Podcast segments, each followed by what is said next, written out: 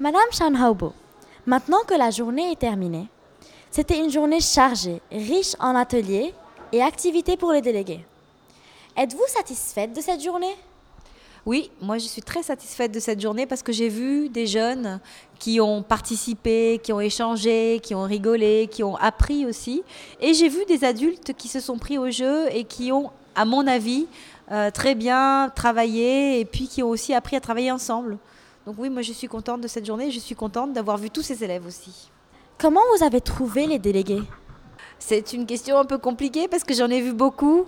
Euh, je les ai trouvés tous différents, mais en tout cas, il y a quelque chose euh, qui est important, c'est qu'ils sont venus euh, sur tous les délégués qui étaient attendus. nous avons eu 98% de présence, donc j'ai trouvé déjà qu'ils étaient présents et qu'ils répondaient à leur engagement. Merci, à l'année prochaine. Merci.